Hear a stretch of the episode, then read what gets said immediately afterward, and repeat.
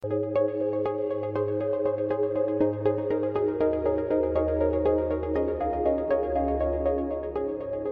友们呐，注意了啊！我是老纪，抓马调频在各大音频平台已经同步上线了，欢迎大家关注我们的电台节目。同时呢，我们的听友群也已经建立起来了，感兴趣的朋友可以加我微信“抓马 FM”，抓马的全拼 FM，加我微信拉您进群。我是老纪，等你啊！大家好，欢迎来到抓马调频，我是米勒。红楼，我是老纪，哎，郑先生，今儿讲东野圭吾啊，这个听友们期待已久了，就是好多人给我们留言说，什么时候红楼老师在讲这个东野圭吾啊？是不？什么时候有时间看呢？是吧？对，就一直也没看。东哥呗，你是那酒蒙子东哥。东哥归东哥，不能说人酒蒙子啊，那不好。就是比较海量，也是东哥，哎只不过这东哥写小说。嗯，呃，东野圭吾小说不能说是严格意义上的本格推理，它有点有有本格，只能说它有本格，有这个成分，对对也有一些社会派的一些内容，嗯对吧？它主要是我感觉后期主要是社会派的一些内容多啊，就讲、嗯。就是那种美国那种侦探小说嘛，就是侦探挺颓废的，嗯，然后他破的那个案子也没有什么严密的这种推理，对嗯，，就是呃，侦探不是那种特别厉害的那种，是 就是比普通人可能强没强多少，呃，整体的故事呢非常阴暗。美国这这种风格啊，侦探小说这个社会派是这么一类。啊，啊，就是但是东野圭吾呢，就是既有本格的成分，也有社会派的内容。呃，但是我感觉越是到后期吧，可能社会派内容越多一些吧。嗯，更灰暗一点。呃尤其是我们今天要讲的这一部，我感觉那就是算是社会派。嗯，肯定是社会派，嗯，但是它不是说侦探本身是一个潦倒的那个，不是传统意义上的啊，它也是一个有有一个东野圭吾的自己的一个变化，有一个自己的一个他的一个想法扎入在里头。所以我我最早看的是这个《恶意》，嗯啊，我最早接触到东野圭吾电影是那个我们上回讲那个，那就是啊，对对对对，我看的是这个电影。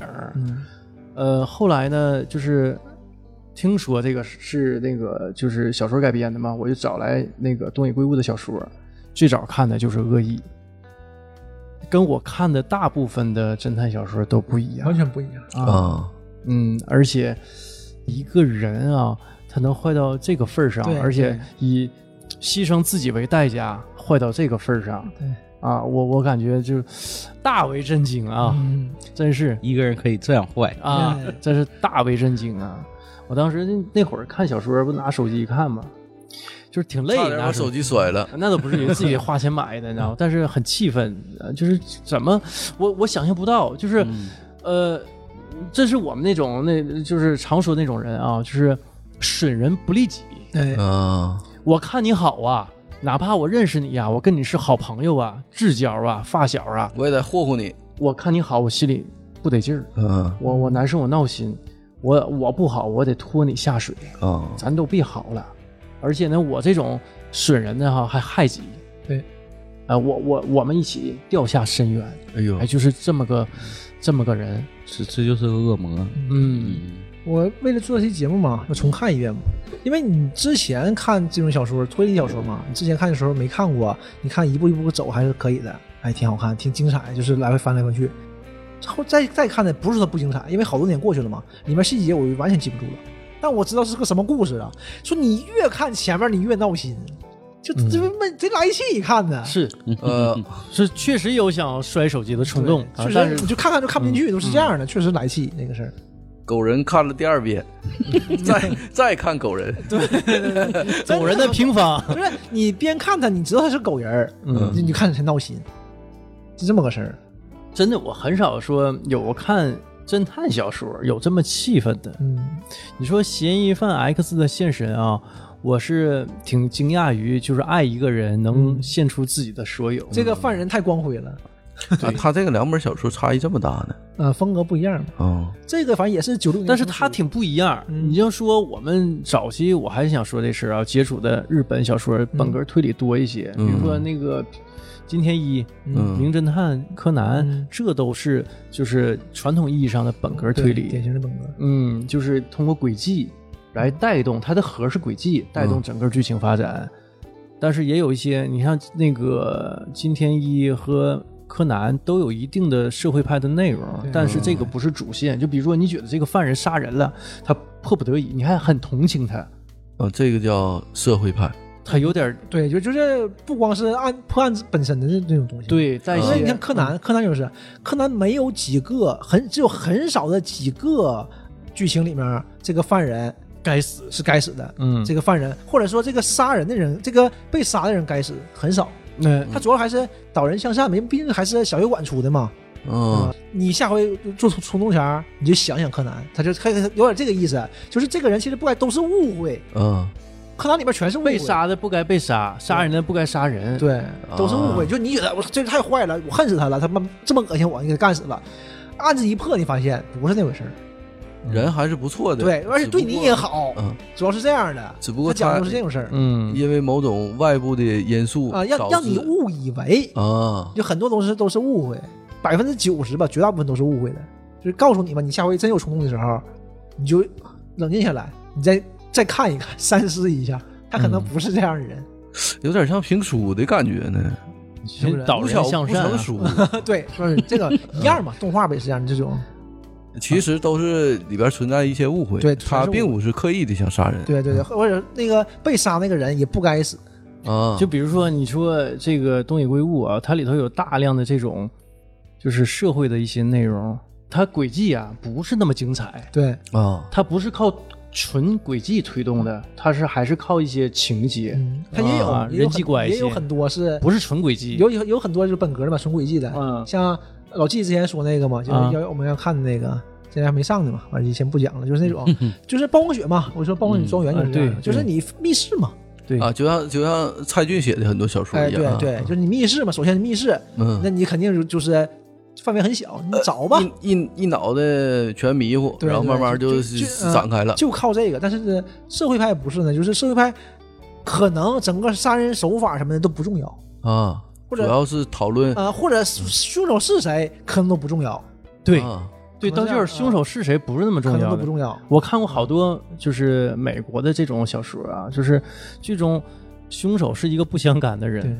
对，啊，不相干，前期都没出现路人。甲哎，对，你像这个呢，这个我刚才不说吗？他九六年成熟嘛，那个时候就是七几年、八几年、九几年，那个时候就是日本本格是特别强大的，就是所以说日本大部分这种推理小说作家全都写本格的嘛。嗯名侦探柯南嘛，嗯，对，完慢慢的呢就开始转转了，然后大家就开始想，就是有个什么事儿，你你看那个看柯南也是，他总是有一个杀人动机，嗯对吧？这个事儿很关很关键嘛，现在也是，你就是正常破案也都是嘛，杀人动机很关键，所以大家就想你怎么能有一个就不一样的杀人动机？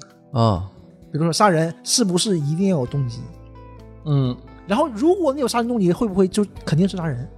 啊，他就是其实这个小说就是围绕这个写的，他想改变不是他就以这个为线索吧，就想想讲一个这样的东西，啊，就是完全不本格的一个。对，就是里头没有什么轨迹，嗯，也也不能说完全没有啊，没有太多有破案的情节，对对，有有，但是但是轨迹不是重中之重，对对嗯。对，重中之重还是讲人性。讲讲讲人性，绝对人性。嗯。你说说叫嗯恶意吗？开始故事吧，这个这个故事非常精彩，我觉得开始啊来嗯。走，嗯。四月六号，某一年的一个日子，四月六号那天，嗯。星期二，警察接到报案，死人了，是，那，就这种事儿，你在哪儿也不常有啊，对吧？一听是因为是谋杀，就赶紧去了，去了到现场一看，然后有两个目击证人，目击证人一个呢是死者的妻子，一个是死者的一个朋友，然后一调查呢，就发现这个是死者的朋友过来找这个死者，我一看家黑的没有人，打电话打给他媳妇打电话，我媳妇说在家呢，哎没有人，那怎么回事啊？我来一看，就没有人，他媳妇开门进去，人他屋里死了，卧室里死了，就这么故事。完事儿警察就开始调查，这个死的那个人是当时日本非常知名的一个畅销书作家，啊，也是个小说家。哎对，叫日高邦彦，他那个朋友呢叫野野口修，主人公就出现了。然后这边警警察调查嘛，就是会派一个警察就跟着他们俩调查他们两个口供的时候，调查这个野野口修的这个警察正好和野和野口修认识。野野口修这个人是一个之前啊，现在他也是个作家了，之前是一个高中老师。啊这个警察之前跟他也一个高中当老师，啊后，来老师不干了，就去考警察。啊，俩人以前是同事。对，认识关系挺好。呃，这日本的这个教师不好当，都转行了。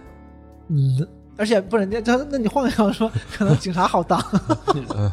小说，那他还有一个转小说的呢。哎，干小说干小说这个不太好干的，啊就是呃刚开始写一年多，然后在这个儿童文学杂志上发表，所以说可能也不太厉害。嗯就这样，那这警察干挺好。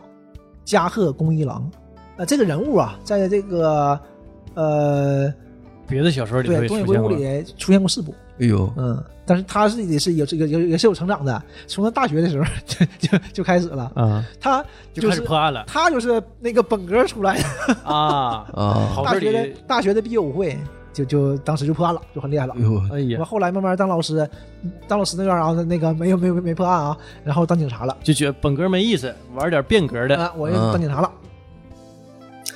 录完笔供之后嘛，录完笔供之后，他就给这个野口修送回家了，就是因为聊嘛，嗯就说聊是呃你是干嘛的呀？说现在写小说，哎呀是吗？啊，我都老时间没看书了，语文老师，原来这警察是个语文老师啊，啊老上去，哎呀，真惭愧啊！啊，说聊一聊，聊一聊。下车之前呢，这爷一口气他就提一嘴，说我准备啊，把这个今天发生这些事儿，就我就写下来。说这种事儿太难得了，对吧？这亲身经历是永永世难忘的一种事儿啊，不如把它写下来，记录下来。我说警察一听，哎，那行啊，那你记录下来能给我看看吗？因为你记住这个东西，不是最好的，就是这种这种书面的一个东西吗？对，最好的口供，啊，对，一个口供啊，嗯，对，完事儿然后这野口就说：“那我刚才都我知道都跟你说了，我啥都跟你说了。其实，啊，不是，因为有些东西你写下来，你可才能看出重点。你说可能你就没注意，就过去了。那个肯定表达方式不一样呗。我说一听，那那那行呗，那有啥不行的，对吧？那我就写完就给你一份呗。完就这么约定的，他就回去写，写完了以后，第二天见面去饭店吃饭，就是约他下来见面，完就把他这个东西给他了。然后就是写这么快啊，不是，就当天晚上就写嘛，今天发生的事儿嘛。啊？然后就这个案件呢，就从他写这个这个事儿开始。就平白直述的，也没有啥呃，对。当天呢，下午三点半，野口兄弟就从家出来，去那个日高邦彦的住处。他俩家离得挺近，也说近吧，也不是特别近，反正就是电车一站地。从下楼到他家二十分钟，肯定也不算远，就一坐一站电车嘛。嗯就是平时没事儿的时候呢，他也老去，他俩老串门的，关系挺好的。但是当天确实是有事儿的，因为当天是呃第第就第二天，日高邦彦就要搬走了，就不在日本了，去加拿大了。呃，移民了。对，不是也不是不是移民，去去休养一段时间，就是在那边、在那边度个假生活生活度假还不是，因为要去好几年，哎呦，嗯、要去好几年。但是他无所谓啊，他是个作家嘛，他在那边写书也一样啊，对吧？这事情不耽误。旅居加拿大，呃，对，差不多吧。他和他妻子就要准备过去，今天晚上最后一天，就是朋友嘛，过去见个面儿。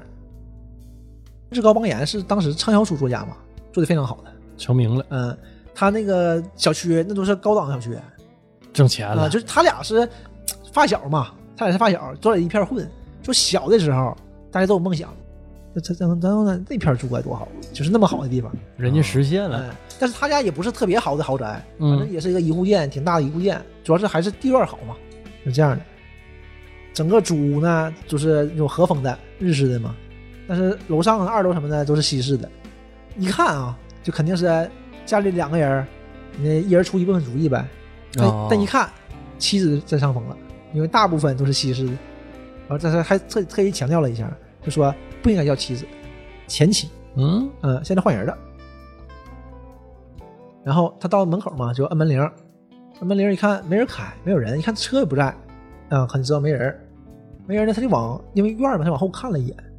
他家有一棵非常好的八重樱，一个大樱花，樱花树，嗯大院嘛，人家。他上回来吧，樱花没开，就是开了，正好哈，就过去看看呗，都朋友无所谓的，他就这这这这进后院了。日本人也是那种，就是他那院都是敞着的嘛，你嗯可以从绕到后院嘛。他到后院一看，有个女的在院里站着呢，贞子啊，就我他就哎呀，有口井，他就没见过这女的，他没他不认识，没见过嘛。完了，那女的看他也吓一跳，呀，呃，那个，哎呀，不好意思啊，我这个东西掉你这个院里了，我来我过来捡东西。你说我手里那一看，拿个帽子，白色帽子。啊，没事，我不是这儿的主人。啊，是我知道。那女的就挺阴沉的那个，打扰了啊，走了。他合计这是哪来个人呢？因为不认，就好朋友嘛，他亲戚我都认识啊。嗯这哪来个人呢？不知道，我说转转看看呗。一会儿没有三五分钟的，那个日高回来了，和他媳妇儿开车回来了。进屋他还说呢，说呀，行李都收拾好了啊，收拾好，没啥玩意儿了，就剩办公室那点东西了。说今天呐，还有今天的稿没写呢，今天连载没写，已经晚上了嘛，就是今天晚上得加班干三十页的稿。哎呦我去，啊，正说着话呢，编辑过来催稿了，啊，那给我写差不多了，马上就交了。完一听那边，啊啊啊，被你猜出来了。啊，我是还没写呢，但是我今天晚上肯定交，肯定交。完跟媳妇说嘛，你先回去吧，就他今天晚上已经住不了了嘛，因为都搬的差不多了，嗯。说已经订好酒店了，今晚上你先去吧，我可能得后半夜能能回去了。嗯。我媳妇啊，行行，你这忙吧，你俩人唠吧。然后他俩就搁这，对对，他俩就搁这聊天，说那今天只能搁这儿通宵了，可能也也也走不了了。能写完吗？他说那写不完也得写呀，反正三十页吧，也差不太多。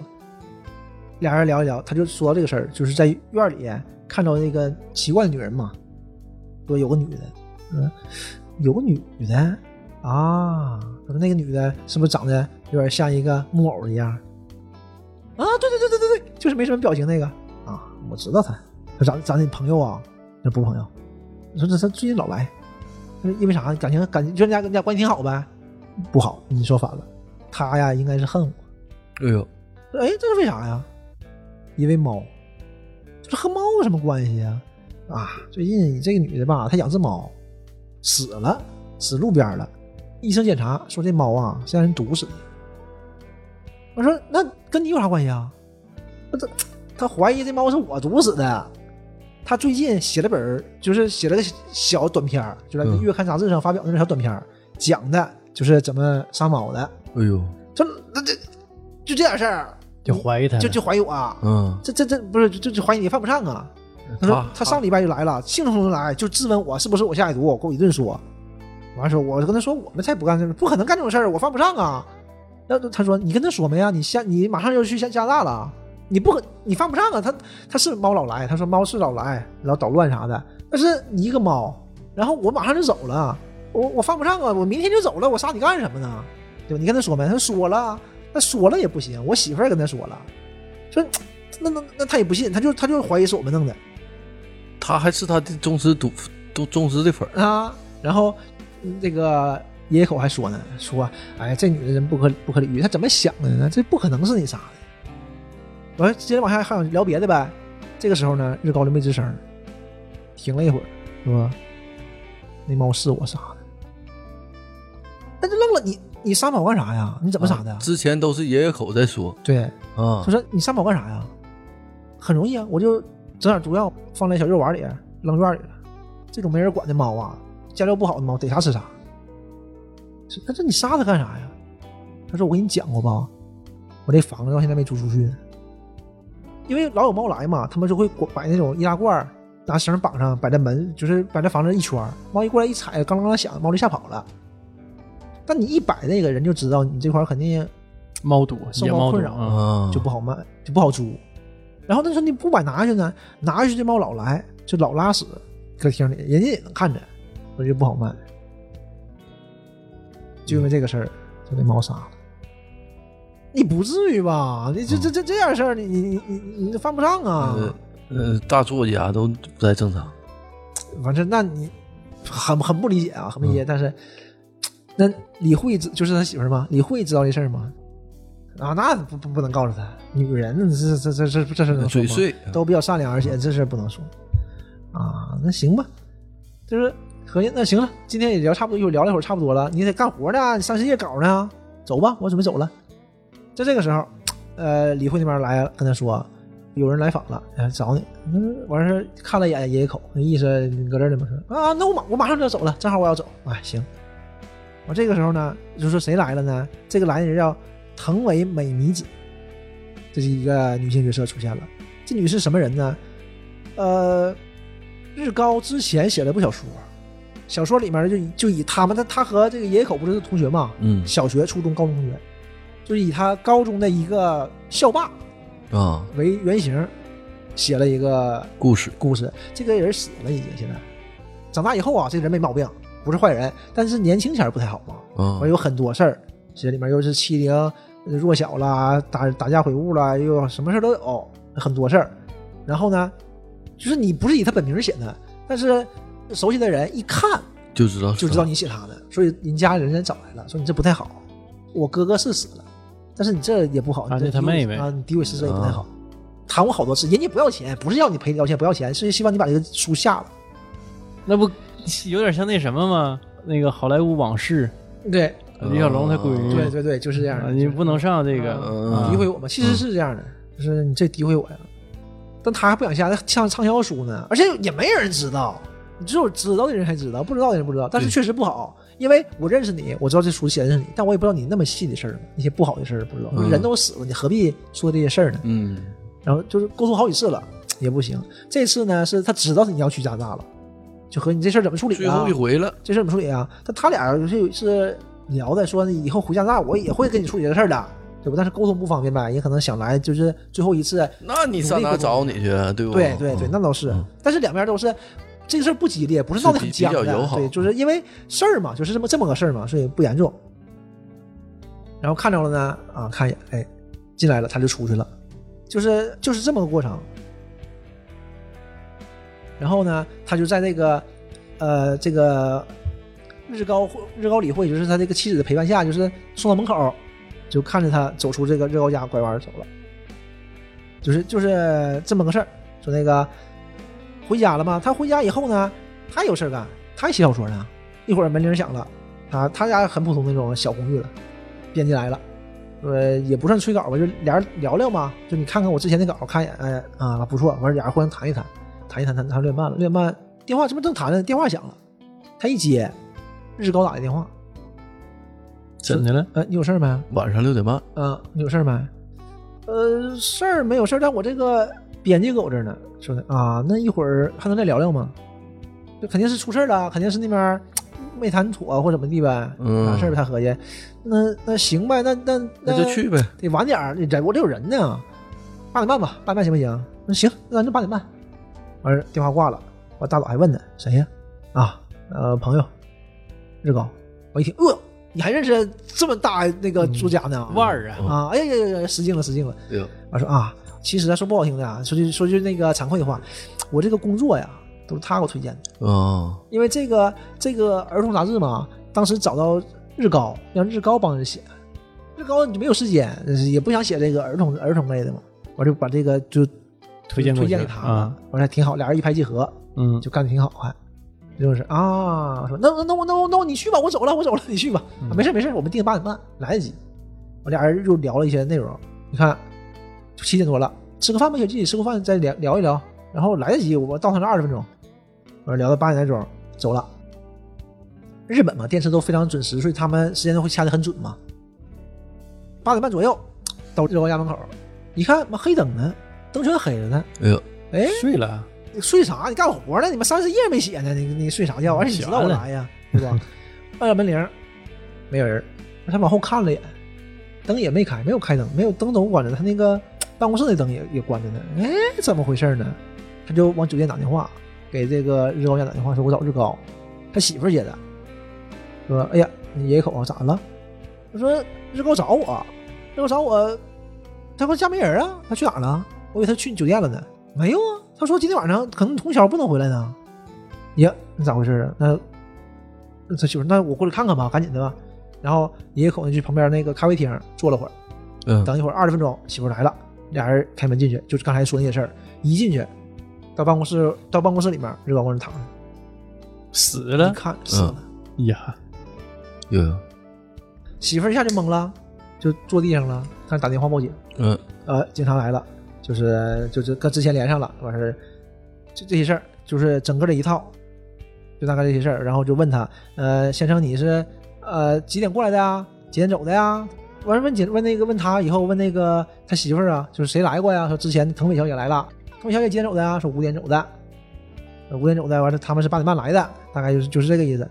说那你离开家之后去哪儿了？去酒店了啊？那你俩今天晚上去酒店，明天就去加拿大嘛？就整个的一个流程就都没有问题。嗯，犯罪嫌疑人你锁定不了，就是最大嫌疑人就是藤尾，藤尾美美弥子，就是那个他俩可能有什么冲突，摩擦，嗯啊然后姑娘走了之后，可能又回来了，但是校霸的妹妹，对，但是是现在这事定不下来，你这种你这么简单，现在是对呀这是肯定他是咋死的？是被刀捅死的？他被重物击打，击打之后呢，然后被勒窒息死，打脑袋，啊打晕了。嗯。当时简单的看一下，凶器就在现场，是现场的一个镇纸，他的一个青铜镇纸，啊，镇纸是什么东西？镇纸就是压纸的那个，压纸的，就是他做假的，一个镇纸，就那种东西，那肯定很沉嘛，镇纸都很沉，它是青铜的，而且这个时候就是加贺，加贺恭一郎就和野口修认出来了，我俩人聊的挺好，就是直接就是说连到刚才那地方了吗，嗯，他准备写下来，啊，对他准备写下来，然后这些事儿，他问他，哎，他这个呃去加拿大干嘛呀？他说说休养啊，这些这些事儿啊，他和他妻子啊，他这妻他太太看着挺年轻啊，啊，上个月刚结婚，二婚嘛，前一任妻子呢，嗯，车祸五年前去世了，哎，所以说也不是什么，也没有什么感情纠葛，不会是因为始乱终弃什么的，就没有这方面原因，都五年了，都离去世五年了，也正常啊，啊说给续上了。对啊，那那其实这种案件，以我们平常分析，最有可能的就是妻子犯的，觊觎他财产，谁报的案，谁最有可能是呃有杀人对对，就他俩是最最有危险的。嗯但是现在你能看到的就是这个呃藤尾嘛，藤尾小姐是就是有可能。有嫌疑大可能。是杀猫的那个，嗯，啊，对。对嗯。就是这就是四个嫌疑人。对，对。之前这个也是，他之前跟那个警察讲的时候，他没把杀亡这事儿说出来。嗯。他，合计，那人家姑娘就这点事儿不可能杀人，犯不上啊。因为一只猫啊，完我我给人家我诋毁人家不太好，他就没说这事儿。但这一部分呢就写下来了嘛。嗯，所以嘉禾看了之后还说，你看是不是有细节，还是得、嗯还是得写着看。嗯警察也不会认为就是可能性很大的，对吧？对，但他就是因为一只猫，对，或者只是没哎没发生什么太大口角，但你都进院子了，对对，就是不是来第一次的，对呀，对，所以说这个事儿吧也不好说，嗯，听着就瘆得慌。嗯，你家后院老站着个人，总是你出去的时候他就进来。那不贞子吗？呃，贞子，或者家 音贞子你在的时候他也进来呀。嗯然后他就他问了几个问他几个人名儿，说这几个人名儿你知道吗？他说嗯这人名儿这不是他写的小说，现在连载小说叫《冰之飞》，《冰之飞》里面的角色吗，他说对，啊，然后说那个现在呀，他那个因为我们去的时候，他那电脑开着呢，啊，全屋所有灯都关着嘛，整个楼都关着，这电脑开着呢，然后这个电脑屏幕上正是他的小说，啊，那那就是说明他死之前可能一直在赶这个小说呢。他说对，因为我来的时候编辑给打电话了，他今天三十页稿啊，他得写了呀。我这个时候也有可能，是编辑，编辑看他这么费劲费劲巴拉的，总催稿别写了，嗯别别写了，这个时候我这这个爷一口就说嘛，说我忽然间想了个事儿，忽然间他就问他了，哎，他小说写多少了？嗯什什么叫写多少了？警察没明白，说写几页了？嘉禾说他今天得写三十页，嗯，这是有数的嘛。说现在写他说那个？电脑的排版和稿纸不太一样啊，但是看起来啊，反正肯定不是一两页挺多，啊，写挺多了。他说，那他从他这个野口告诉他，你从他写的页数，不就可以推断他大概几点被杀了吗？哦，他说，你看，因为我走的时候他没开始写呢啊，嗯，对吧？八点半啊就挂了警察也想到了，警察也想到就是这个写稿这种事儿，大概的速度应该是不固定吧？他说不固定是不固定，但是肯定有个极限，对就你多慢不好说，但你多快是有数的，啊对，吧？都是那作家，日高先生极限大概多少？他说以前他给我讲过，大概一小时四页，刚工就这往死了写也就六页，这是他极限了。我加贺就想想算了一下，我说野口看他没吱声，说怎么有什么矛盾吗？他说啊，没事，我还不知道，我无法确定啊。但是我看他那个连载的部分呢，好像是不少。嗯我，说我研究研究，完事儿咱咱再说。对，藤尾美弥子知道是五点钟左右离开的，嗯对吧？然后他呢是肉给人打电话是六点，嗯，对吧就是六点还活着六点着，肯定活着呢。嗯说这之间呢，如果他写稿，他可他就他最多可以写六页左右啊，对嗯，吧？问题是他还有其他页呢，对不对？这就是个事儿。所以最后判断呢，就大概是在五点到七点之间。被杀的，对，那他也没写多少啊，不是，是五点到七点之间写的，呃，实际因为是在写稿。他，六点钟接到电话嘛，嗯，所以说明什么呢？就是往又往后推了，六点到七点之间了，这个杀人时间。因为六点还活着呢，接的电话嘛，嗯。就是完事看的存稿量，对。推测七点还写呢，对对对，啊，可能就犯案时间就七点到八点半之间，这个事儿呢，这是第一天的嘛，嗯搞上就写第一天的事儿嘛。第二天早上起来开门，记者已经围围满了，他是报案的嘛，就这是消息多灵通啊！因为这个事儿，这个畅销书知名作家被杀呀，哎呀，对吧？这是挺大个事儿啊。鬼吹灯，啊，一顿采访他，对，你像这样的，完了，一顿一顿采访他，这不好，这不好，给给气坏了他太掐了，这都。不是我举个例子嘛，对不对？嗯你看那个雀刀门也是南派三大爷写的书，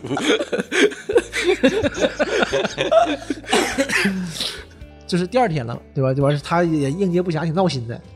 下午因为又有人按门铃儿，那贼生气，一开门，警察，加贺恭一郎和另外一个小子哎，来了。哎呀啊，这还行，一看那表情就明白了，今天不好过吧？嗯，呃，全都是问这事儿的嘛。啊，还行，那他不一下出名了吗？但是那这叫啥事儿？这是靠这个什什么事儿？完说，走吧，那个老师你没吃饭的吧？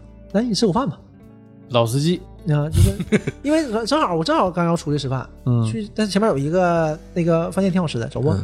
不用了，就去。日本现在吃海鲜，对，哎呀，就说去你昨天吃那家就行，嗯去那去那家吧。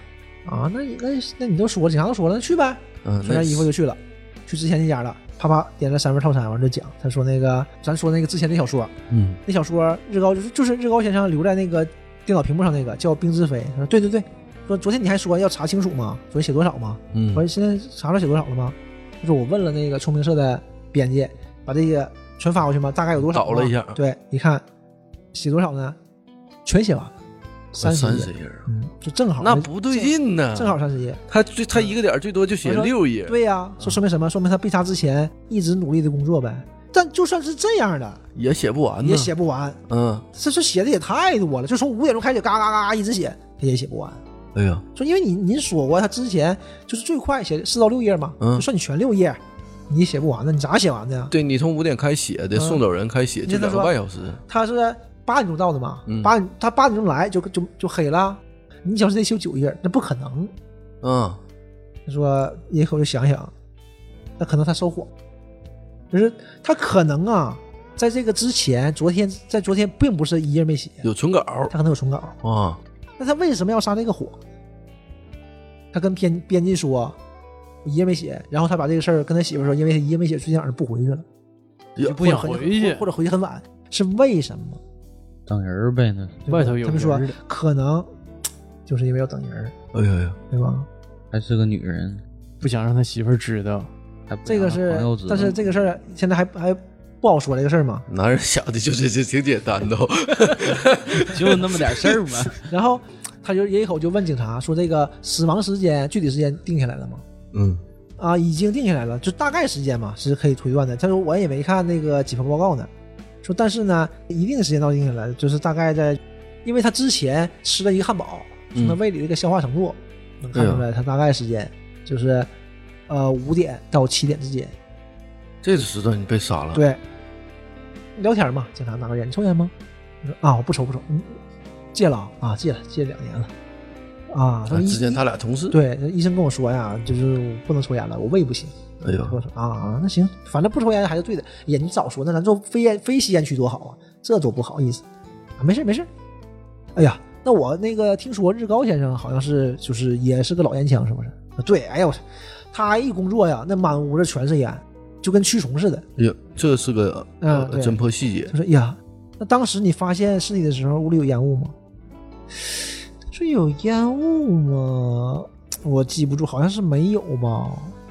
那那你去他家，他抽烟了吗？他说好像抽了一根，我也我也记不太清了。然后问他问说你去的时候，你不看那个他家灯是全暗的吗？对，你怎么能确定他全暗的，全没开灯呢？你因为后面人看不见吗？他说我一歪头就能看见，他家有一棵大樱樱花树嘛。如果那个屋开灯的话，会把那个樱花树照成影子的。啊，所以说我确定没有影子，肯定是没开灯的。啊，天衣无缝，说是那你们现在进展怎么样了？这这这这才开始，这哪有什么进展呢？这这那意思就是不想跟你透露太多嘛。嗯，警察说嘛，问题是问题是电视上都报了，说这个可能是一起临时起义，临时起义，因为拿当时凶器是当时桌上的东西嘛，镇纸，然后拿电话线勒死的，就是全是他家的东西，说明犯罪分子没带东西进来。呃，临时起的冲突。他说：“那会不会是小偷呢？那小偷一般不不是小偷进来了，被主人撞到了，一般不会灭口不会的。嗯，说一般小偷啊，他不会马上来，肯定会踩点的呀，对吧？他但凡踩点儿，他也知道你家没东西，嗯，你都搬走了，你哪有东西啊？你家他妈几个纸壳子，啥也没有了，我偷你电脑啊，对吧？不现实。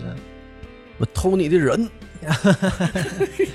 你这个小偷啊，这个这个呃，可可可不太行。冲人去的，所以啊，就是他们就是警察内部，大概还是觉得应该是认识的人做的。啊，熟人作案。哎，哎呀，那飞机他身边的人吧？那还那几个人啊？对呀，然后饭吃完了，嗯就去结账去了。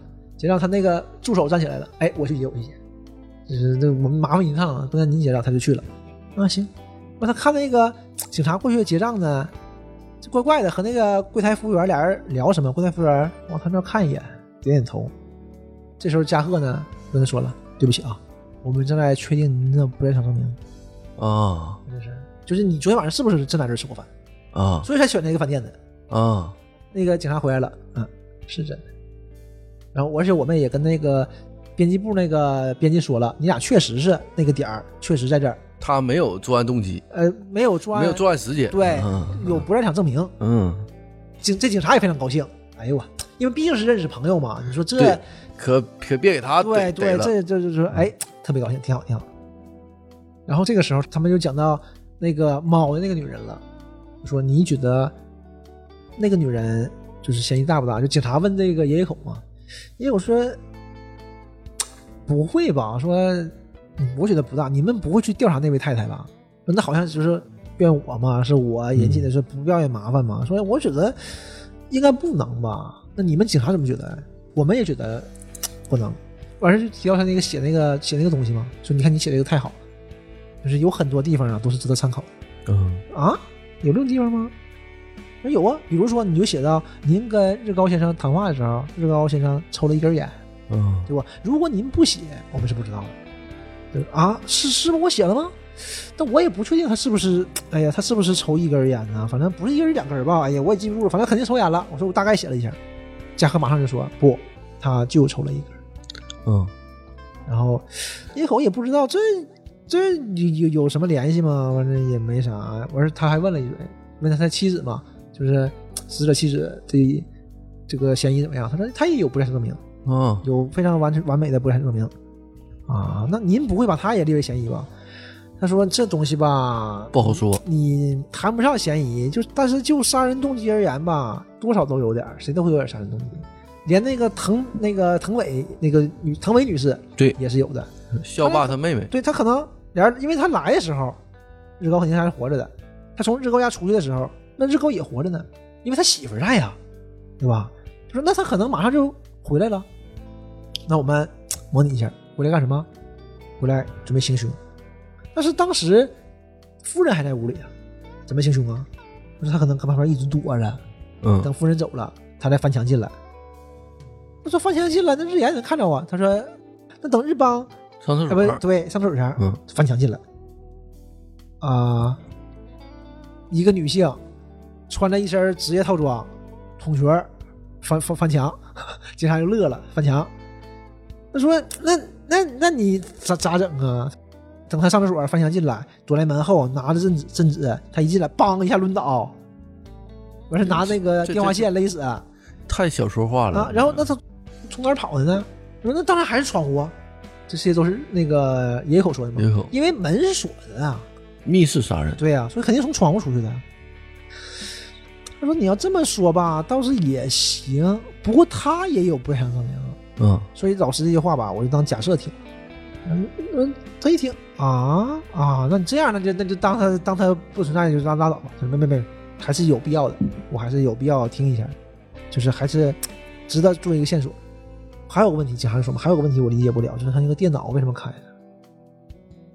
嗯，野口是电脑，电脑咋的了？那老师，你那笔记里也写了，一进房间就看着电脑画面是白花花的，哇哇哇反着光。说那犯人怎么不把电脑关了呢？那犯人可能不会呗，九六年嘛，电脑还不太多，可能不会呗。嗯他说我回家啊做了个简单实验，把灯全关了，就开着显示器，老亮了。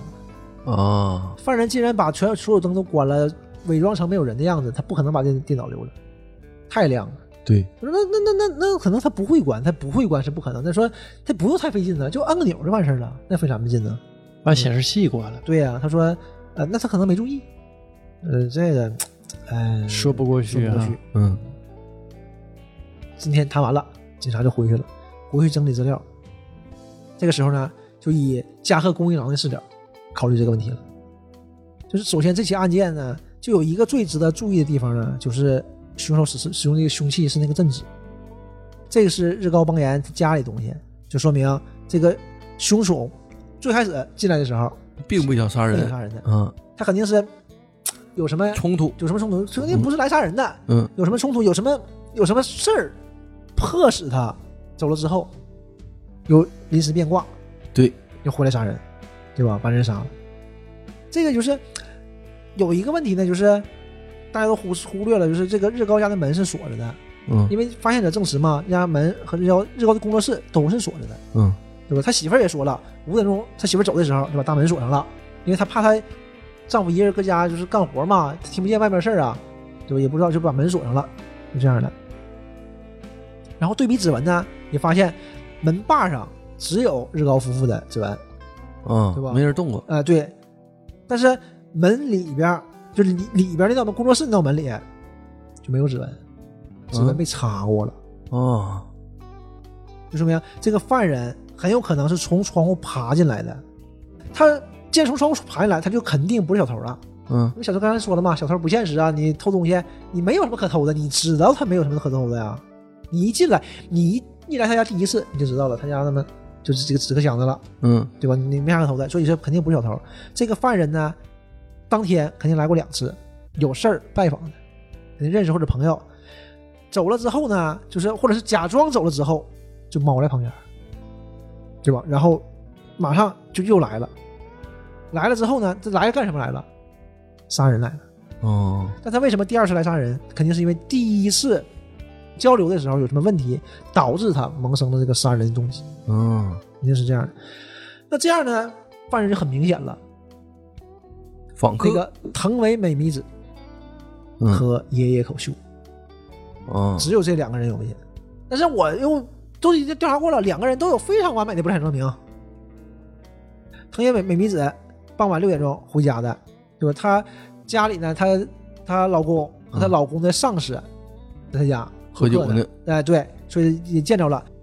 就是他上司是不可能为你做假假口供的，这不现实啊。嗯对吧？但是这个也有口修呢，也有口修的不产证明是什么？都是他自己说的。四点半左右，藤本美弥子来的时候，他走了，嗯对吧？他回家以后呢，一直工作到六点钟。六点钟的时候呢，编辑来了，他俩一直谈稿子。这个谈稿的过程中呢，日高邦彦打来电话，跟他俩约在八八点钟八点半去他家。然后呢，呃，野口修和这个编辑在他家附近吃的饭，吃完饭去他家正好是八点。他也彻底的不在场证明有啊，对，但这里有一点儿问题就在于一通电话，嗯谁能证明那个电话是日高打来的？嗯那个编辑看到他接电话了，聊聊天了，那谁谁谁给你打的啊？谁知道是谁给你打的啊？这是孤证，对，但是就只有这个，这个电话就是不是日高给他打的，他能代表他有不在场，他他有在场的，他有犯罪的动机吗？不是在不在场，嗯。就是因为这个电话促使他又回到现场嘛，对，嗯。这是关键点。因为、嗯。所以说现在能能判断的大概就是可能是他，他回到那个日高家，就是八点钟到日高家跟日高谈冲突杀了，或者是回去就杀了，杀了以后马上给这个呃嗯，他他媳妇打电话打电话，但是这有个问题是什么呢？法医解剖嘛，是那个时间出来了，他没跟那个谁说那么细嘛。这个死亡时间是从六点，就是六点钟左右，嗯最晚肯定不超过七点。也就是说，他正在跟编辑吃饭和谈啊。这是不可能的呀。嗯所以说这个就有有点问题了。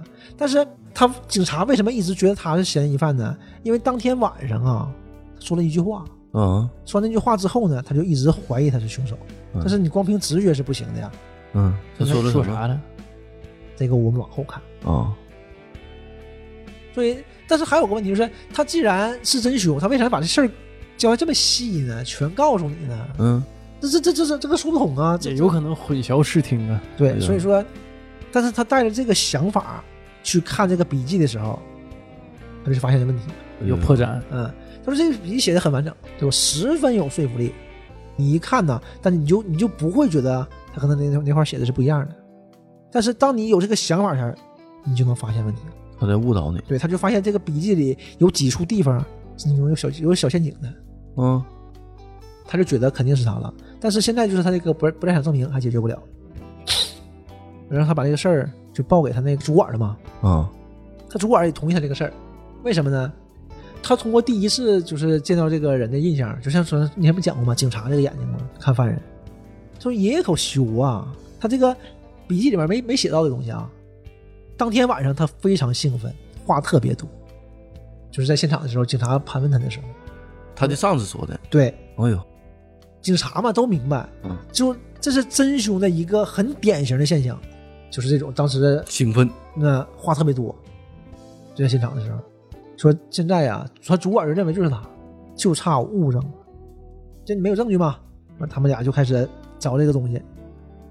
四月二十一号过去十多天了嘛，也有些门铃响，一开门，警察来了，嘉贺来了，也有些我就觉得可能不太对，我嘉贺说呢，哎，今天突然拜访，不好意思啊，那个有点事儿你谈，那行，进来吧，现在坐下来，坐下来没有废话啊，也有说我给你泡茶去啊，不先不用，说我们打算收缩老师的房子，就是这间屋子，哎，我就懵了，哎，呃。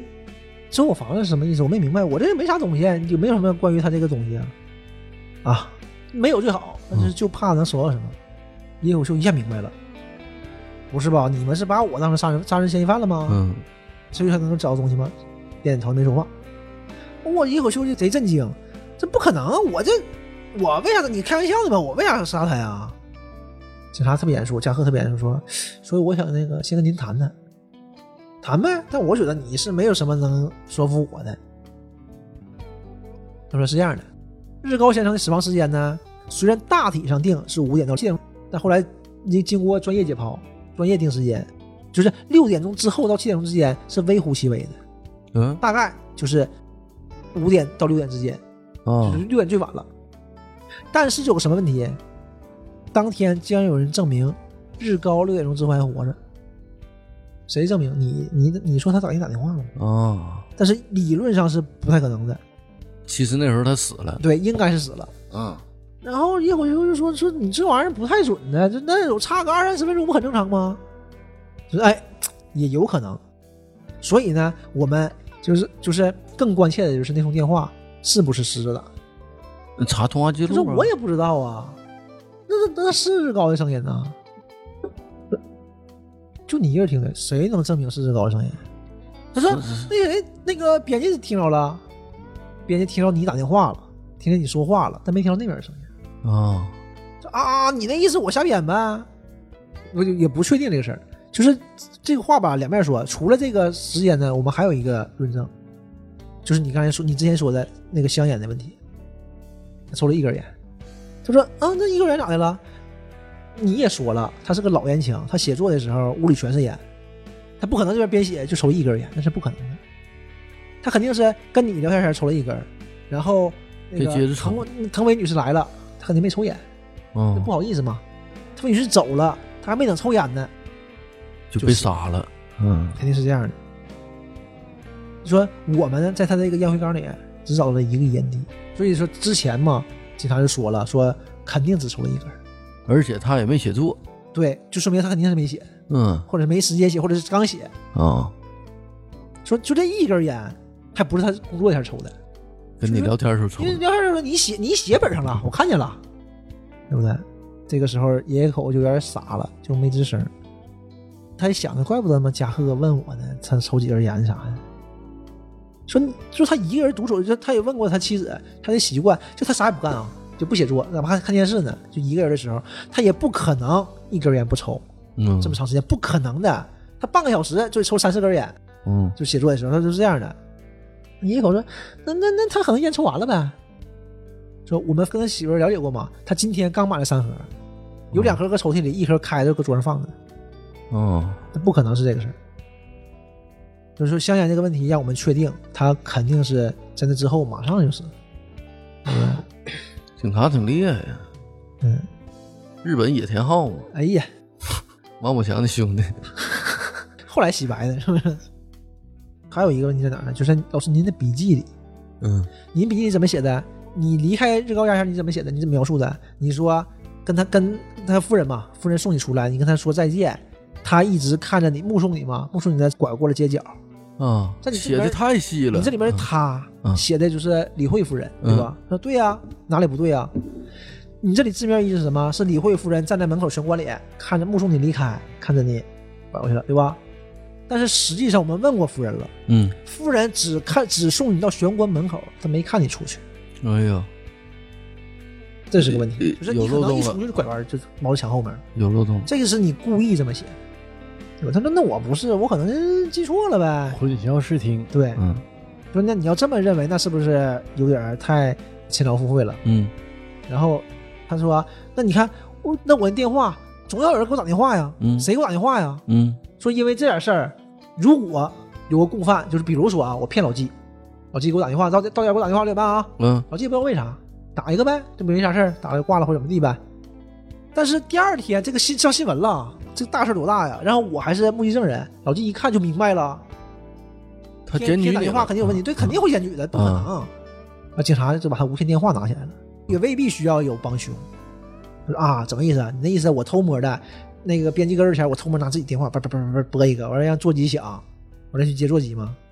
他说不是，不用，他说不用这样的，想用这个电话响，其实很容易的，就是我们会去那个电信局查，电信局查一下就行。那你那你查了这个是哪儿那个电话是哪哪儿打来的吗？他说没有。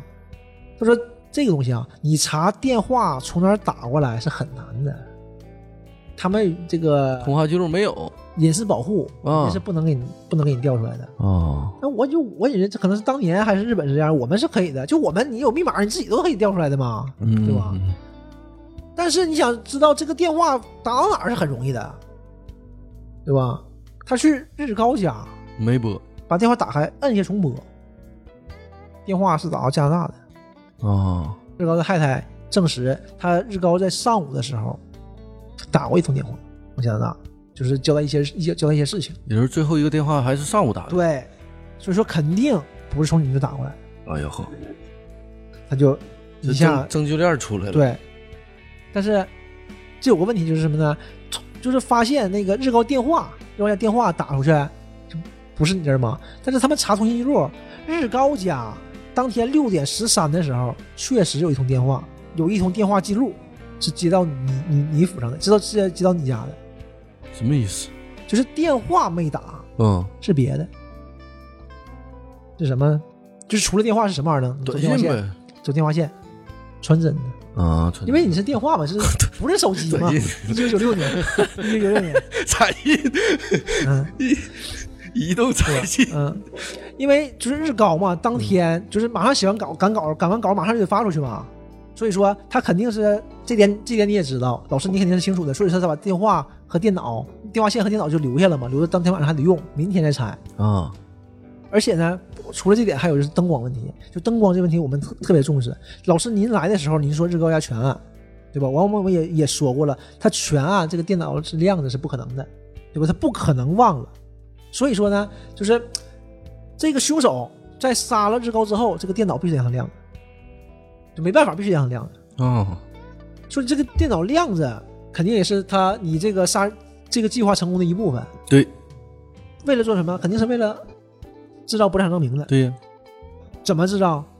就是到这个点儿，你让他电脑给你发了一个传真过来，传真响了，但是不发东西，一个信号过来，完你一接起来，那边就滴就声，完你就装作不知道，哎，你还正常给他打电话，这电脑必须得工作对呀、啊。所以说你没办法让他灭，你把显示器关了，对吧？你把显示器关了之后，你你你们一去看到现场了，报警，警察来了以后，就警察肯定会刷很细的嘛，马上就会发现这电脑没关，那显示器关了，那这就更有他嫌疑了。干什么？为什么要把显示器关了，让电脑开着？那就更完了，啊？对不对？所以你还那个就夫人回忆嘛，你还特意说了一下，当时一进去还说了一下，刚跟夫人说一下，哎，电脑还开着呢，还特意告诉夫人一下，对吧？然后我们怀疑你，那夫人当时那个情绪那样的，你可以很容易的过去动动手脚就把他那个通发传传真记录就删了，很正常，嗯，对吧？借别人手嗯把自己证据给所以呢毁了，我想老师你肯定是五点半左右就离开日高家，就是离开日高家，完事儿马上赶回家，打电话给人家编辑，编辑过来取稿，取稿你跟编辑聊天儿。这个时候呢，电话来了，完了你假装有有事儿，对吧？然后就正好你这这个编辑就是你的不在场证明了，你俩还出去吃饭，天衣无缝。所以说你之所以，因为他他问过这个编辑，警察是问编辑的，一般情况下很少这个野口会把编辑叫到家来的，很少的，一般都他他去。所以说你今天之所以要叫他来，就是为了让他给你做这个六点十三的不在场证明，哦，就这种这就是这事儿。但是呢，就是这么短时间内啊，你能想出这么完美的布局，很厉害。但是有就是有个小瑕疵，就是这个日高家的电话，它一重拨就全出来了，对不对？然后就说到这儿嘛，啊、但是但是那你完这野狗还狡辩呢，说那那个原稿呢？那个日高家电脑里原稿，那你你怎么说呀？然后警察想想说啊，我有两种想法。第一种呢，这个日高之前就已经写好了，嗯，这是。对，然后你知道，嗯就是比如说你俩可能约好了晚上出去嗨着，啊结果完了日高把他媳妇儿骗回去骗走，你知道这个事儿，所以你特意用这个事儿作为不产证明。第二点呢，你帮他写完的。哎，第二点我们就怀疑这些稿子是你写的，嗯然后你带着十片去，到那儿杀完人存起来，对不对？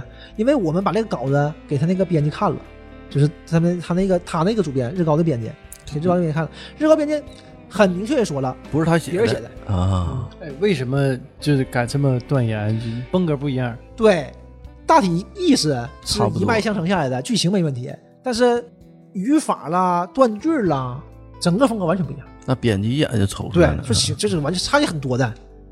这个野口就有点情节就这么简单吗对，？情节就有点懵了，说那你那意思一一开始我就是抱着杀人的打算把这个稿子准备好的吗？嗯那我倒是不觉得是这样的，我觉得这个还是不是计划好的，因为你如果计划好，你文本什么的、文体了、格式肯定都一样的，嗯因为这事儿不难呐，对吧？你没没用一样不难，那而且你镇纸，然后你再叫编辑，这些事儿就明显是临时起意。哦，这那我这写稿是为啥呀？哎，我也不明白，问题就在这儿，你为什么会有冰之飞的原稿呢？或者是应该说，你为什么之前要写这么一份原稿呢？我对这个事儿非常感兴趣的。哎，这个故故事，故事我觉得故事里有故事你这个杀人动机就在这儿。啊，野口一听完没话了，就没没说了，但是你这些都是你想象的，嗯，没有证据，没有证据。加贺停了一下说：“所以，我今天来搜索您的房间，我是带着搜索令来的，抓查令来的。”结果又收到野口一听这个，书咣当的，坐下来。嗯我现在自首还来得及吗？啊，呃，确实是他杀，不要谈论这个问题了，对吧？你还自什么首啊？又是加贺自己的笔记了。抓野口修呢，已经四天了，他对犯罪犯罪呃供认不讳，供认不讳，全都说了。但是就有一点，这个杀人动机他一直没说。但是其实不重要，他就是所有都都已经定下杀人了嘛，这不重要。但是就是警察嘛，就过不去这个事儿。他为什么杀人？这个日高邦彦，日高邦彦和他呢是非常要好的朋友，发小，从小就好，一个学校，而且关从小关系又非常好，又是工作呢，又是他的恩人，对吧？就非常关照他。他为什么杀他呢？嗯完你一问他呢，他就说啊，那个人是我杀的，动机不值一提。哎呀，你就就就当我是一时冲动。他受就帮警察就检察官来了，那野口也这么话，啊，所以呢他就觉得呢，跟那个冰之飞这个原稿肯定有关系，啊，因为这个案件肯定不是预先设计好的，对整个调查小组都这么认为。但是，那为什么当天野口修当天身上就刚好带着冰志飞的磁片，这这这这这去了？这不现实啊！他问了野口了，野口的回答呢，就是说啊，我就是好玩儿写的，我想想吓日高一跳，哎，我就带着他。那这个你是是是谁谁也觉得是肯定没有没有说服力的，嗯对吧？他们查他屋的时候呢，也找到了就是这个当时这个瓷片，他就是用那个瓷片作为证据嘛，嗯就是这么个事儿。所以野口修这个是犯人，就已经定下来了，就就就完事儿了这。这个东西没销毁，对，就是你也不知道，你他可能也没想到这么快会被破或者怎么样呗，就被抓了，案子就这么破。嗯就是按正常来说，这个就结束了。侦探故事就结束了。嗯，但是，他是不是有所隐瞒呢？哎，到这为止，这一这一段就算完事儿了。啊，下面就是关于他这个杀人动机的问题。嗯这个事儿，这个加贺其实无所谓的，因为他已经犯罪嫌疑人杀人、招供什么都有了，证据什么都有了，就定案了，这案子已经结了。但是到这儿呢，这个加贺自己过不去，总觉得不行。不对劲儿。对他就哪点不对？他为什么杀这人呢？嗯他怎么就不对？就想查这个。往后呢，就是他就开始了，他就动员他这个侦查小组，就说这个事儿。小组里其他警察也觉得这个事儿有问题，蹊跷。对吧？完事儿就开始加班加点的干。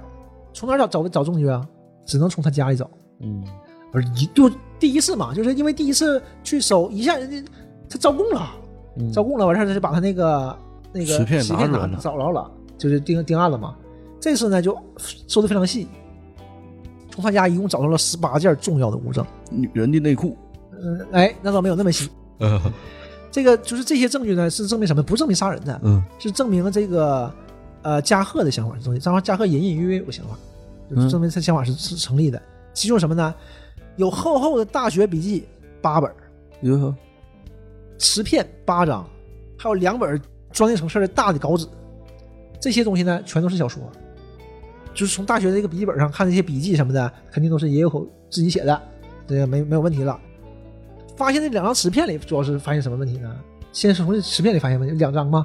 这张磁片里装的是什么？装的是冰之飞的原稿，不是这次的原稿，是整个冰之飞的原稿。他写的呃，他们怀疑是这样的，啊。这就是有问题嘛？他就把这个给那个出版社这个编辑看了，冰之飞出版社编辑看了，编辑的说法是什么呢？这个确实是冰之飞连载至今的所有故事，情节是完全一样的，但是手法不一样，就是写的不一样，措辞不一样，还有就是有一部分内容是发表的稿子里没有的，就是是这样的，大概是，而且还有一部分发表的内容里面原这个他这稿里也没有，大概是这么个事儿。另一个版本的冰之飞，哎呃，大体上一样，嗯主脉络一样，但是稍微差一点，就是就是是这么个东西。两个人的手笔，嗯，他们就觉得这事儿可能不对，就把这个日高邦彦的所有作品全读了一遍，就大家分，你读一本，他读一本，大家去就把这个作品全读了。读了之后呢，再跟那个野野口这个笔记做对比嘛。这有一个惊人的发现，就是这个野野口这个笔记里八本笔记嘛，八本大笔记里面有五部长篇小说和日高邦彦至今发的作品是完全一样的。书名、人物有稍微的改动，但剧剧情是完全一样的，整个进展发展也全都一样。十片里面呢有三部长篇，二十部短篇，三部长篇和日高完全一样，短篇里有十七个一样的，剩下那三篇不一样的，野野口以自己的名义发表在儿童杂志上，哎呦，剩下那些都没发表。那他他他是什么被他拿住什么什么东西了吗？对，这个时候呢，他就怀疑更深了。当然，大家都明白，他这个怀疑，像就是加贺的怀疑，就是野野口修可能是日高邦彦的影子写手。嗯，他对这个事儿就问野野口了，野野口回答不是，没这事儿。说那你为什么写这些这么多东西呢？他说这种东西吧，就是呃，你喜欢一个作家，你就会模仿他，会抄他的笔记，抄他的东西，然后你就是改，这是我的一种写作方式，来增加自己的写作能力。哦，正唠着呢，正说着呢，层层逼近嘛，正说呢，野野口忽然间，哎呀，我肚子疼，肚子疼，不行了，躺下了。警察吓坏了，以为他吃什么毒药畏罪自杀呢。吞金了吗？啊，赶紧那个就赶紧送医院了，嗯送医院检检查没啥事儿。然后这个时候呢，但是上司给他叫过去了，说怎么回事呢？爷爷口修癌症晚期，哦，非常严重的胃癌，癌细胞已经开始转移了。然后医生的建议就是尽早做做手术。然后他问医生嘛，他这是复发吗？他说医生说是，他之前有这个有这个病症应该是啊，但是他说为什么这么说？因为调查过嘛，也有就两年之前就因为已经因为相同的病情割掉一部分胃了，哦，所以说他因为这个手术吧，还跟那个学校请过假，当时还上学还在学校嘛，还请过假。但是好像同事们不知道他得什么病，那校长知道，就是这种事儿嘛，也没好意思说，就这样。但是在他直到被捕之前，野口修都一直没去过医院。医生的意思，他不应该呀、他这么重，应该之前就有症状了，只不过是他可能一直没去医院。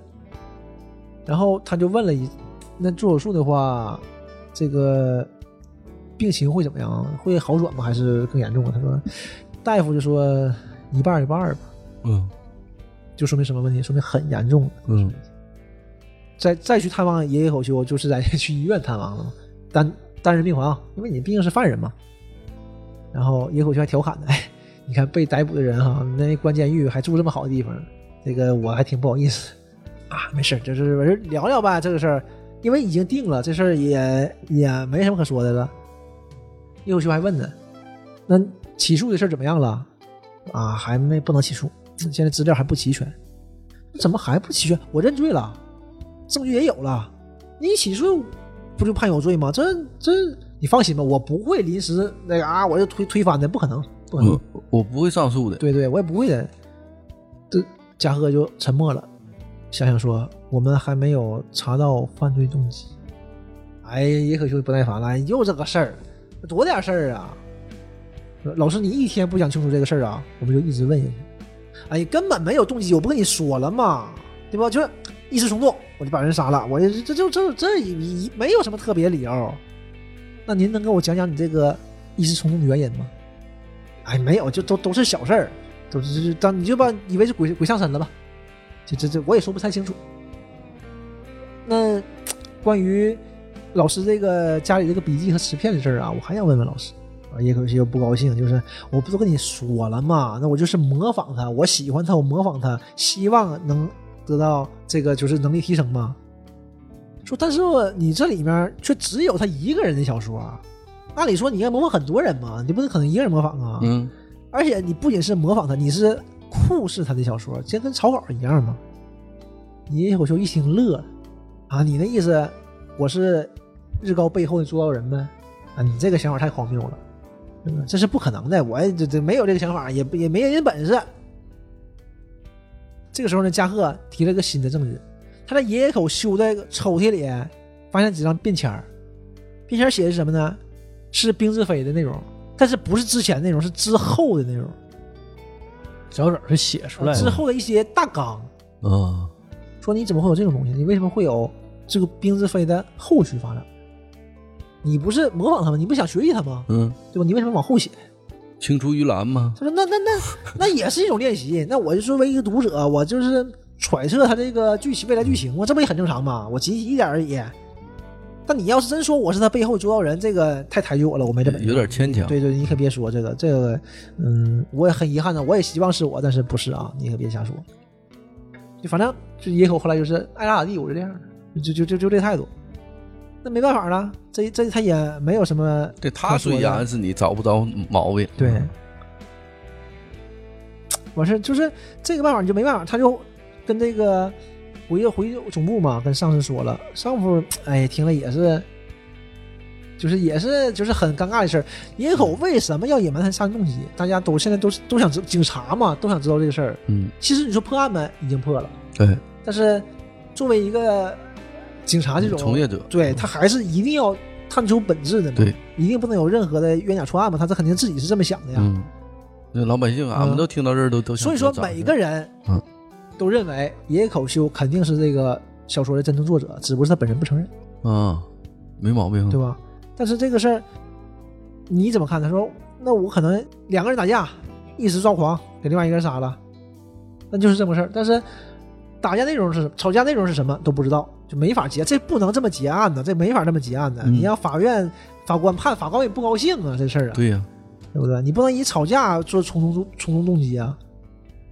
所以呢，就是还得谈谈这个事儿。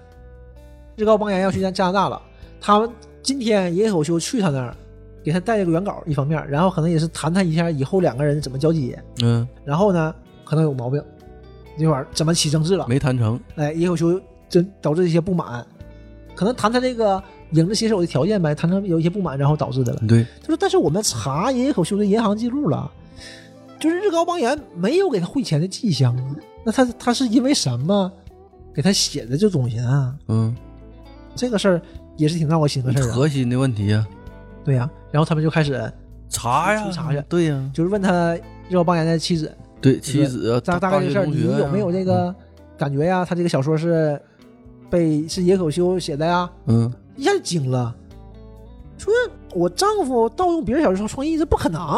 嗯说他写一部小说啊，是要绞尽脑汁的，就是千辛万苦的。这种他请做人这种事儿，我是不相信的。说因为什么呢？因为这个日高理惠，就是这个这个他小媳妇儿他的妻子，嗯他俩怎么认识的？他是日高邦彦之前的编辑，啊，我他俩之前合作过一次，就是他不光是他书迷，还是他编辑。他俩他说他说他俩为了这一部小说就费老大劲了，一顿构思，两个人都非常努力的才写出来的，就是不可能这样啊。然后他就问一句：“哎，那你们俩一起写的小说什么名儿？”说叫《萤火虫》，去年出版嗯啊。然后呢，他就问旁边那个，他这小说他没看过，旁边那人看的，旁边那警察看的，就问他：“哎，那个这小说谁看的？我看的啊，怎么样？他说那意思吗？”然后那个刑警呢，就意有所指的就说了一嘴：“呃，我看了，而且他那小说呢，在野口修的笔记和词片里没有相关。哦，这个是他自己写的，哎，所以这个玩意儿，这个是不是？所以说你那么肯定是他俩好好整也也也也正常啊。因为这个《萤火虫》这本书啊，就是他听说过，嗯他听说过是什么呢？野口修之前也跟他透露过，说是就是这本书挺好，因为他说他想看书嘛，之前不说嘛，他是语语文老师，好长时间没看书了，推荐点书吧，他推荐《萤火虫》。我今天呢，他媳妇又说这个事儿，他就决定回家呢把《萤火虫》看一遍。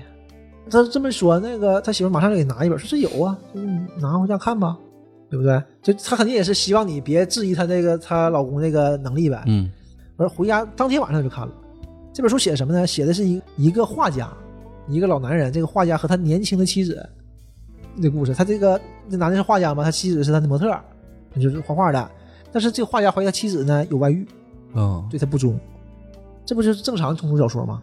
他有一个不一样的点在哪儿呢？他这妻子确实有外遇，但是不是他妻子背叛他，他妻子双重人格，嗯就是那个人格有外遇，这个人格没有。这个人格跟他非常相爱，那个人格不爱他就有外遇。哦，双子座，哎，是这么个这么个事儿。这个事儿吧，就他还想着就是治病或者怎么样吧，这事儿不严重。但是什么严重呢？马上这个妻这个画家忽然发现，他那个那个人格的妻子和他那个情人是在密谋杀他。哦，这个事儿就是这就他就害怕了，他就想找到精神，就是找医院治疗这个事儿嘛，就是把他那个双重人格治好。忽然有一天，他看到一个桌上摆了个纸条，纸条上是他妻子写的，写什么呢？会被精神医师杀死的那个人是他还是我？啊，他一下懵了，我操，这肯定是那个那个对他不好那个那个人格写的。嗯。就你怎么确定精神病医生杀死那个人是一定是是我我呢？嗯。万一把爱你那个杀了呢？嗯，那你咋治啊？完了，嗯。不敢了，他不敢治吧？他闹心呢，天天害怕，天天怕他那个，就是他做梦就怕怕复仇，梦见那个妻子连同那个他这个情人从窗户进来，给他弄死。总惊醒，总惊醒，总害怕。完，忽然有一天，他真生命受到威胁了，就是在正当防卫的过程中，他就把他妻子杀了。那正当防卫嘛，但那个妻子临死之前呢，突然间人格变了。哎呦，所以说他也不知道他杀死那个是他爱他那个还是不爱他那个，但是人死了，永远是个谜了。这个故事就这么结束了，啊，大概是这么个故事。就是阅读能力强、理解能力强的人呢，可能看了以后会感觉非常好。但是我看完，就是他他这他本人嘛，嘉禾说，我看完感觉就是没劲，没啥意思，嗯。就是这么他是这么这么个想法。他就对比了一下这两个人的简历，就是调查嘛，还要继续嘛。日高邦彦呢是一所私立高中，一所私立大学的附属高中，直升的学校的文学社，然后毕业之后呢干广告、出版社都干过，然后呢就是发表了一篇短篇小说，得了新人奖，哎，出名了，火了，就开始写小说，这是十年前的事儿了。那写小说前三年写的不太好，就卖的也不好。他第四年开始出了一本小说畅销书，叫《死火》，从这本书小说开始得了文学大奖，一下子一发不可收拾，就干起来了。而这个野野口修呢，他是和日高邦彦呢是小学、初中就一个学校的，但是高中不是一个高中，考大学前落榜一次，第二年复读也考上了一所国立大学，也非常好，然后也是文学系专专攻国文。当时呢选修的教育，所以毕业以后这个在一个很好的公立学校当老师了。嗯啊，到今年辞职。在这个过程中呢，他经历了三所学校，在三所学校当老师，他俩一起执教的学校是他第二所，大概是这么。野口修呢是三年前才以作家身份出道的，他在这个一个半年刊的一个儿童杂志上发表发表这个小说单行本。野据野口修自己的说法呢，是他俩就是好多年不见了嘛，是七年前再度认识在在一起的，因为他在一本小说上，一本小说杂志上偶然看到了日高的名字，哎呀，这不日高吗？就想起来了，然后俩人见面，就这么认认识了，正好和这个加贺的想法差不多，就是你看他俩见面之后，大概一年之后，日高邦彦发火了，表了《死火》，嗯。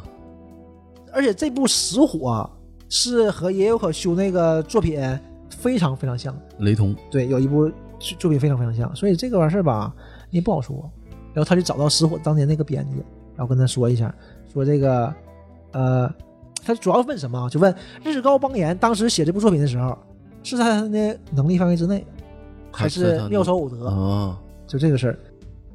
这个编辑呢没说话，但是就是反问了一句：“您问这个问题是不是针对最近这个影子作家这个事儿？就这事儿已经传开了，哪有不透风的墙啊？嗯虽然警察表示不能说，但是肯定都传啊，都都都是传闻，这没有根据的事儿。我就想问问，他说啊，就结论而言啊，石火确实是日高先生当年的一个分水岭。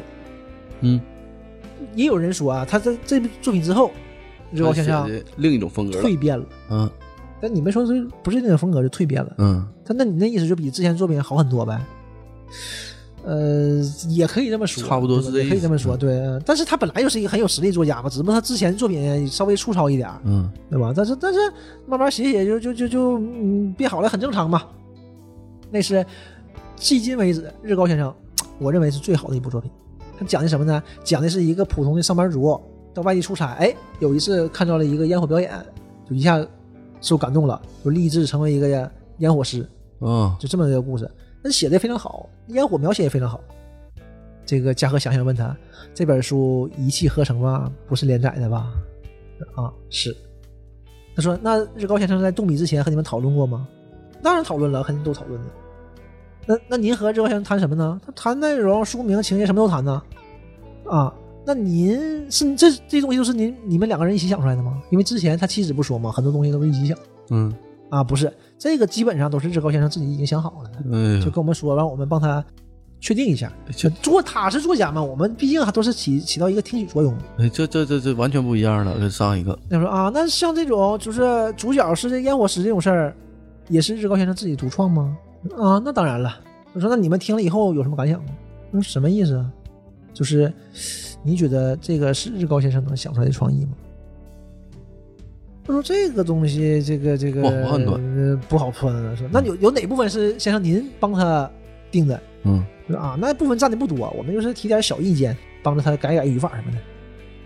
他说啊，说最后一个问题啊，说如果日高先生拿一部别人的作品，用他智慧、自己的词汇、自己的表现手法嗯改了一下，交给你们读，您能分辨出来是别人的作品？嗯，主编沉默了，说老实说，我分辨不出来。哎呦，不谁也分辨。他说，嗯就是判断某一个作家这个作品是不是他的，完全只能通过词汇的运用和表现手法，啊，别的是判断不了的。就故事情节你很难分辨出来是他写的还是别人写的啊，，对，嗯，到此为止，小说的内容呢已经过半了。目前呢，就以加贺恭一郎为首的警方势力呢，他们现在掌握的情况大概就是日高邦彦这起案件肯定是他杀，嗯凶手就是已经确定了，肯定是爷爷口修。但现在唯一的问题就是野有可爷爷口修的这个杀人动机对还是不确定。当然，加贺恭一郎他已经很确定的认为爷爷口修的杀人动机就是跟他这个是日高邦彦的影子写手有关。嗯但是爷爷口就不吐口啊，始终不承认这个点。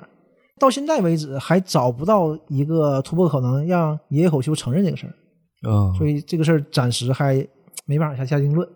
嗯，嗯但是今天的时间呢，已经差有点不多了。长哎，我们就决定把这些小说分两期，呀，哎，这样呃还能凑一期节目。挺好挺好。凑凑个数。而且那个大家如果喜欢的话，也不要先去看小说，就没意思了。那个停一星期，下一期我们再来一期。好，那今天就到这儿，好，拜拜。拜拜。拜拜。